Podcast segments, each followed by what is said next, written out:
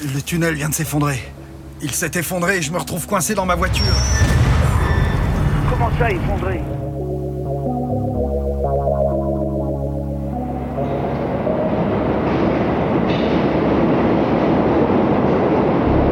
Vous entrez, entrez dans le, dans le tunnel. Présenté, présenté par Peter, Peter, Peter.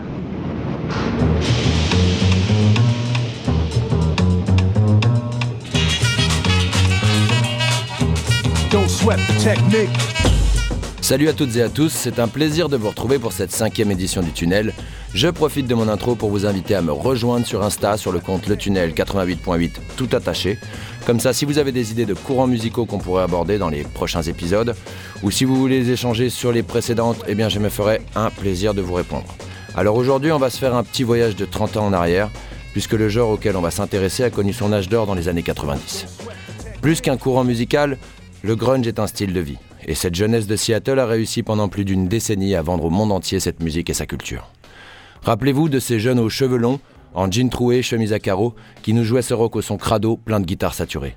Je vous parle de groupes comme Pearl Jam, Nirvana, Sonic Youth ou encore Soundgarden pour ne citer que quelques têtes d'affiche. Et si on doit coller une étiquette sur ce genre pour mieux le définir, je pense que le terme de rock alternatif est le plus approprié. Quant au public de cette musique, on parle souvent de la génération X, ces occidentaux nés entre 66 et 76.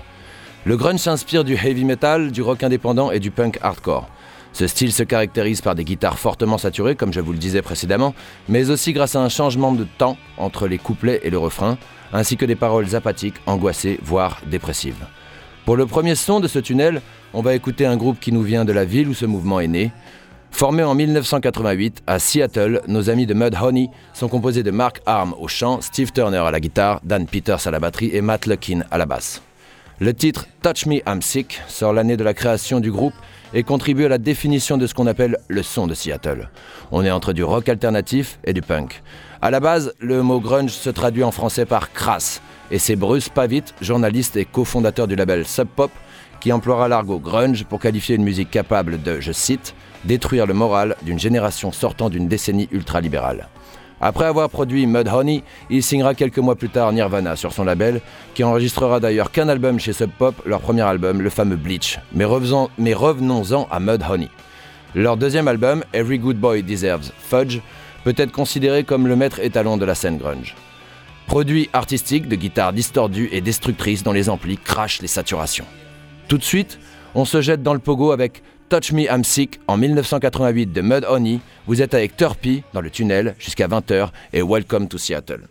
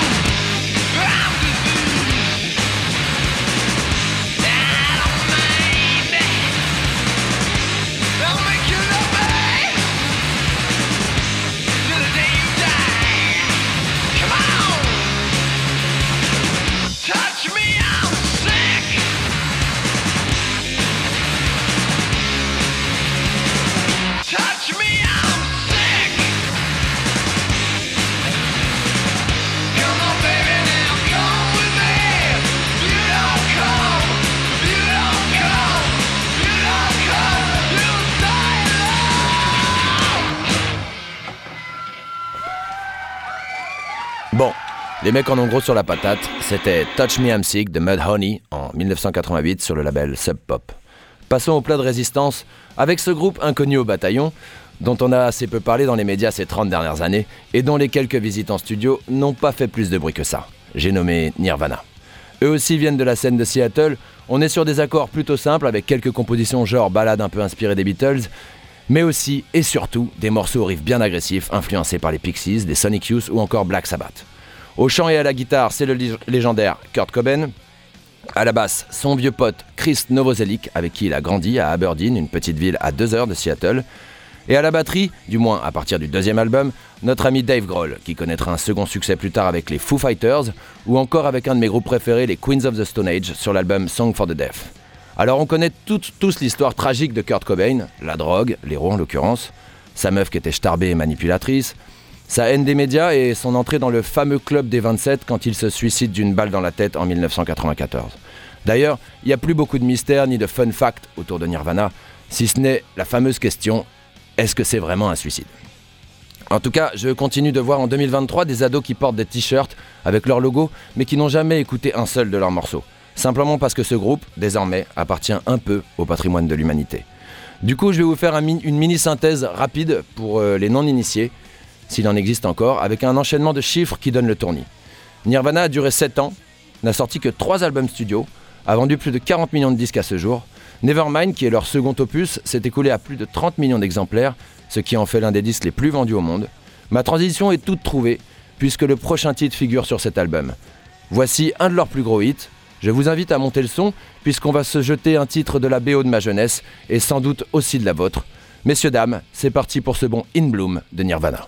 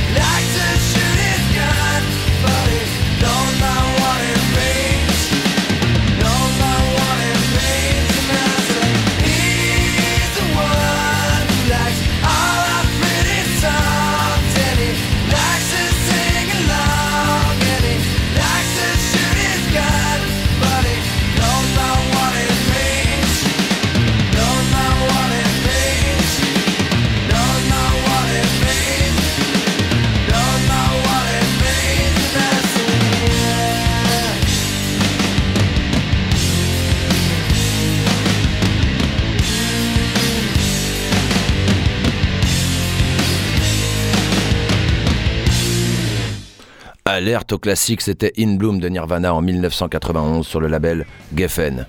Nos prochains clients viennent cette fois de New York, biberonnés par le cocktail free jazz rock avant-gardiste du Velvet Underground et enivrés par les concerts punk des Ramones, Sonic Youth se forme au début des années 80. Les membres fondateurs Thurston Moore, guitare-chant, Kim Gordon, basse, chant, guitare, et Lee Reynaldo, guitare-chant, resteront ensemble pendant la totalité de l'existence du groupe. Quant au batteur, on retiendra Steve Shelley, mais ils seront au moins quatre à se succéder derrière le kit. Alors que de nombreux autres musiciens rejoindront l'aventure durant les trois décennies d'existence, ils dessineront l'esquisse d'un rock alternatif naissant et signent certains des albums les plus reconnus du rock underground. En 1990, Sonic Youth retrouve Dinosaur Jr. et Nirvana sur le label Geffen et participe à ce, à ce phénomène grunge qui marqua cette fin de siècle. Une inspiration tout azimut, un style moins dépendant des structures de chansons traditionnelles ou des solos de guitare rasoir, c'est en 1991 qu'ils feront la première partie de la tournée de Neil Young, qui les remerciera de relancer sa carrière, et finiront l'année dans une tournée européenne avec Babes in Toyland, Dinosaur Jr., Gumball et Nirvana. Un grand écart qui force le respect.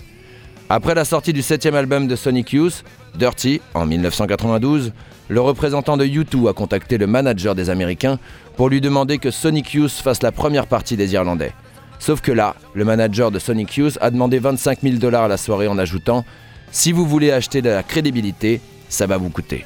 Évidemment, ça ne s'est jamais fait. Thurston Moore et Kim Gordon, ensemble dans la vie comme à la scène, se sont mariés en 1984. Ils ont divorcé en 2011, provoquant ainsi la fin de Sonic Youth. J'apprécie particulièrement le morceau suivant, qui je trouve définit bien leur son à ce moment de leur carrière. On s'envoie Dirty Boots de Sonic Youth sur l'album Goo en 1991.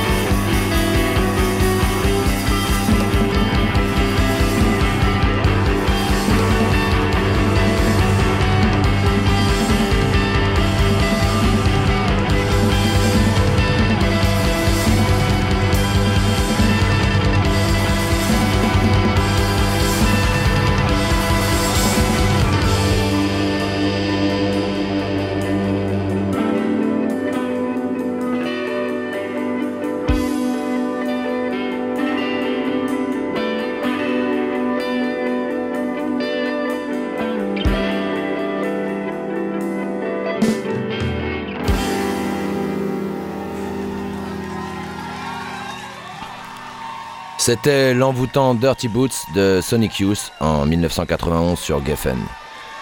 Pour le prochain son, on s'écoute un groupe entièrement féminin.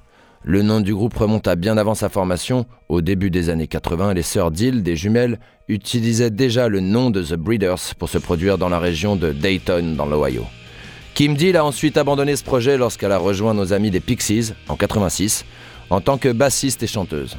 C'est au début des années 90, lorsqu'elle a décidé d'enregistrer avec Tanya Donnelly et Josephine Wiggs, qu'elle choisit de reprendre ce nom. Kim Deal et Tanya Donnelly sentent leur créativité bridée par la personnalité des leaders de leurs formations respectives. Black Francis des Pixies et Christine Hirsch des Throwing Muses. Deux groupes de Boston, du coup elle crée The Breeders comme un exutoire. Pour info, le terme breeder est utilisé aux États-Unis par les homosexuels pour désigner un peu péjorativement les hétérosexuels. Alors, le prochain titre a eu un énorme succès en France et au Royaume-Uni, extrait de l'album Last Splash en 1993. Il reste à ce jour le plus grand succès des Breeders. Il sera vendu à plus d'un million d'exemplaires, dont le quart en France. Après une interruption de 5 ans due à quelques soucis de drogue, ça nous avait manqué, le groupe se reforme en 2001 et continue à se produire. Mais le succès est moins au rendez-vous et le phénomène Breeders finit par s'essouffler. Qui me dira un jour, La, Do et Sol sont les seuls accords dont un musicien honnête a vraiment besoin. Autant dire qu'on est sur du simple mais efficace. Elle a écrit la chanson en réaction à la mort de Kurt Cobain, en colère contre les médias qui décrivaient Cobain comme un être suicidaire. Au passage, ils avaient peut-être un peu raison pour une fois. On se lance ce gros tube de- des Breeders avec Cannonball en 1993 sur l'album Last Splash.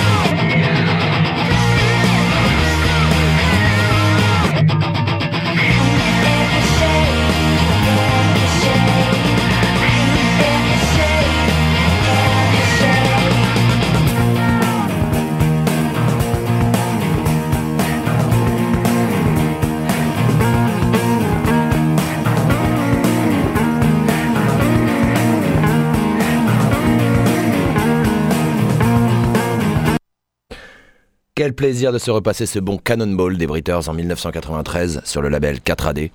On enchaîne direct avec les Dinosaures Junior, un groupe originaire d'Amherst dans le Massachusetts avec le titre Feel the Pain sur l'album Without a Sound. Un album qui est leur plus gros succès commercial et sur lequel Jay Machis, qui est habituellement le chanteur et guitariste, se chargera aussi de la partie batterie ainsi que de tous les autres instruments. Et oui.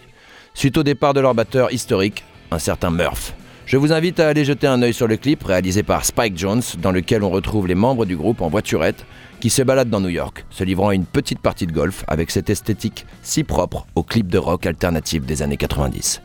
Allez, c'est parti pour Feel the Pain de Dinosaur Jr.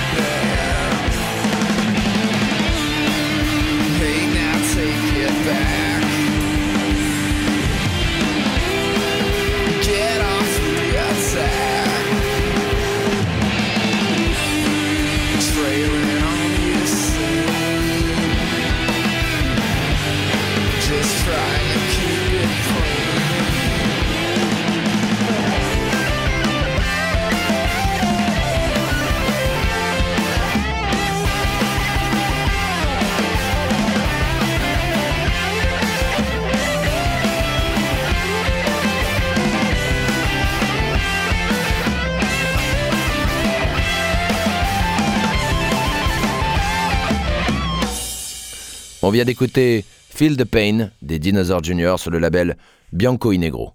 En parlant de label, dans le cas du grunge et en particulier à Seattle, il faudra vraiment retenir le label indépendant Sub Pop dont je vous ai parlé précédemment.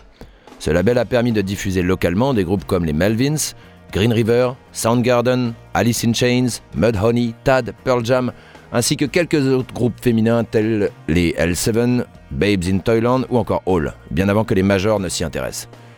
Pour le prochain son, on va écouter ce gros classique de la bande FM des années 90, avec ce groupe surtout actif entre 84 et 97, même s'ils se sont reformés entre 2010 et 2017 pour des raisons plus mercantiles.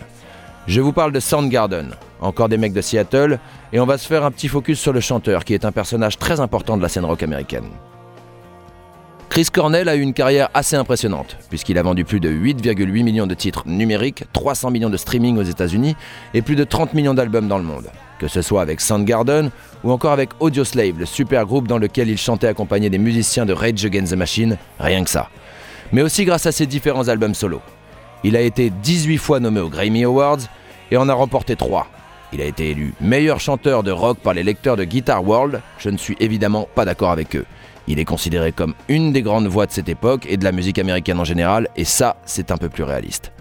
Comme beaucoup d'artistes talentueux et torturés dont je parle dans cette émission, il connaîtra lui aussi un destin funeste, puisqu'il se suicide par pendaison le 18 mai 2017 à l'âge de 52 ans, à Détroit dans sa chambre d'hôtel après avoir donné un concert au Fox Theater avec Soundgarden. Ce titre figure sur l'album Super Unknown, qui est le plus gros succès commercial du groupe. Après les attaques du 11 septembre 2001, Clear Channel ajoute la chanson dans la liste des chansons inappropriées pour la diffusion à la radio. Voici Black Olson de Soundgarden en 1994, une des grosses traces du passage sur Terre de Chris Cornell.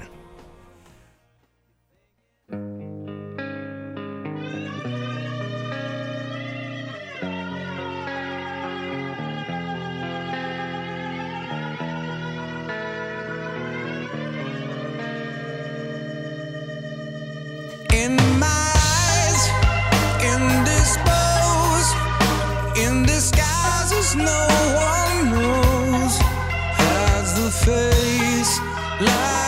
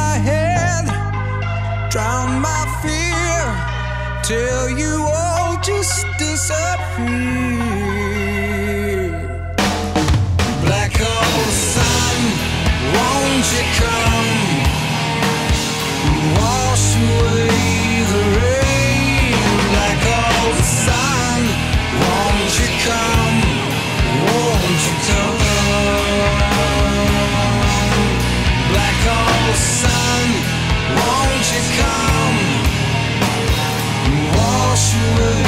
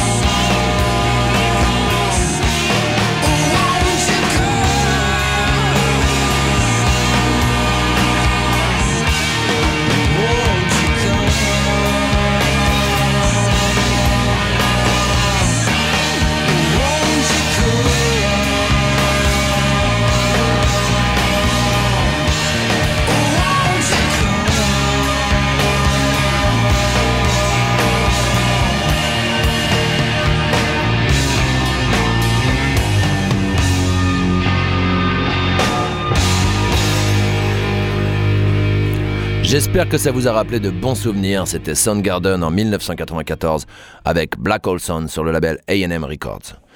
Encore du costaud pour la suite, puisqu'on part sur The Smashing Pumpkins. Donc on parle d'un groupe originaire de Chicago, formé en 1987 par le chanteur et guitariste Billy Corgan. Seul membre à avoir participé à tous les albums du groupe, il est historiquement composé de Billy Corgan, James Iha, Jimmy Chamberlain et Darcy Wretzky. On retrouve plusieurs influences et plusieurs styles dans leur musique, comme le rock gothique, heavy metal, dream pop, rock psychédélique, rock progressif, shoegazing et même de l'electronica dans les derniers albums.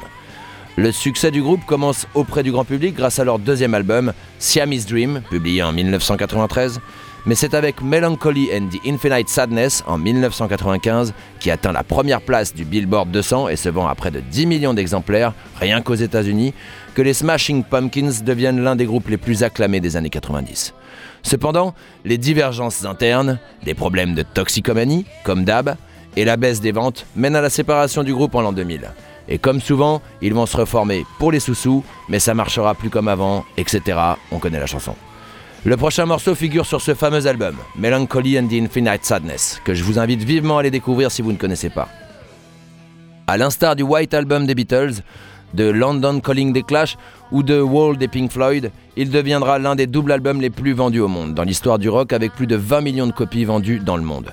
C'est un peu la soirée des millions d'albums, mais il faut aussi rappeler que ce genre musical inondait les ondes à cette époque. Alors je vous laisse apprécier Zero des Smashing Pumpkins, un des nombreux singles de ce double CD sorti en 1995.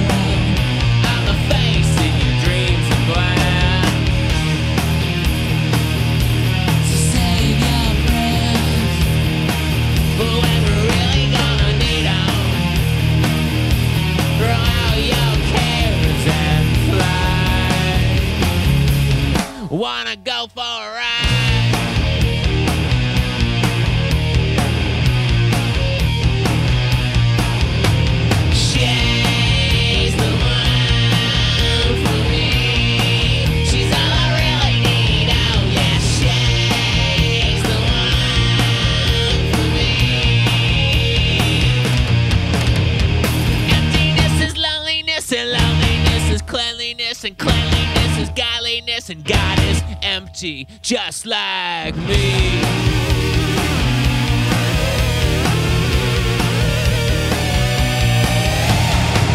Intoxicated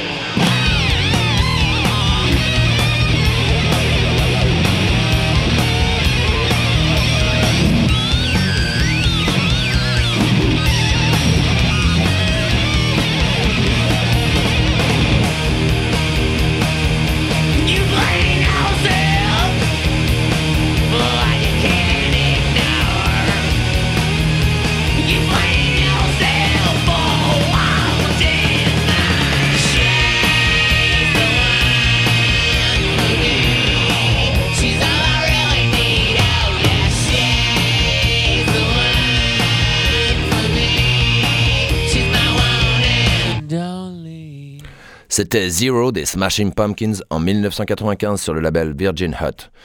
Pour le prochain titre, on va écouter un groupe qui, à l'inverse des précédents, n'a pas collectionné les hits et albums à succès. Je pense d'ailleurs que ce son est un peu leur seul tube, mais je trouve qu'il s'intègre Non, non, il y en a un autre, Always Love. Ouais, mais bon, c'est pas la folie quoi. Et genre, j'ai regardé leur discographie, je crois qu'ils ont sorti trois albums. euh, le troisième, c'est un échec cuisant. Ça reste, ça reste un hit, Always Love. Ok, bon bah, euh, ok, chacun, chacun ses considérations. Moi, je pense que leur plus gros reste quand même ce, ce son que j'avais entendu d'ailleurs dans un film, je sais plus quel mauvais teen movie de l'époque. Mais euh, comme je disais, ouais, bon, c'est un peu, on va dire, pas leur seul tube, du coup, il y en a deux. Merci, papy, de me corriger. Euh, mais je trouve qu'ils s'intègrent parfaitement à cette émission. Euh, nous sommes en 1996 et voici Popular de Nada Surf.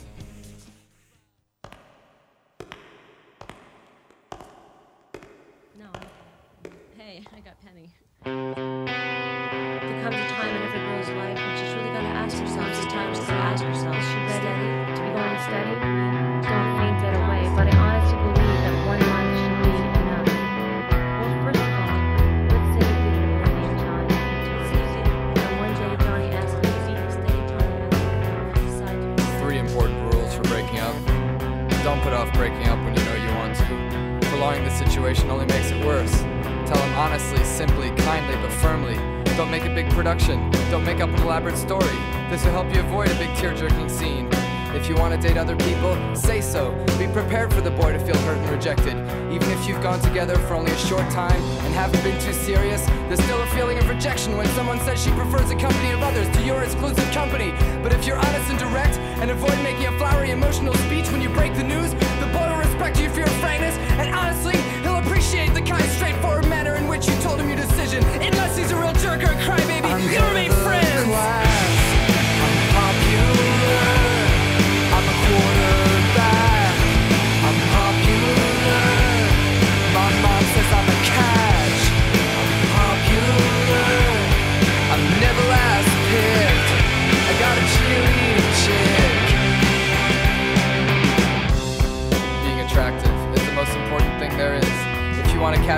fish in your pond, you have to be as attractive as possible. Make sure to keep your hair spotless and clean. Wash it at least every two weeks. Once every two weeks. And if you see Johnny Football Hero in the hall, tell him he played a great game. Tell him you liked his article in the newspaper. I'm the party star. I'm popular. I got my own car. I'm popular. I'll never get caught. I'm popular.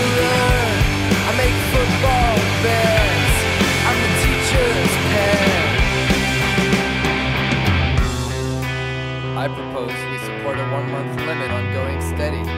I think it would keep people more able to deal with weird situations and get to know more people. I think if you're ready to go out with Johnny, now's the time to tell him about your one month limit.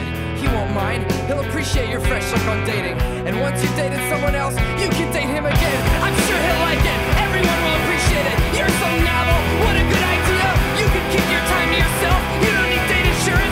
go out with whoever you want to.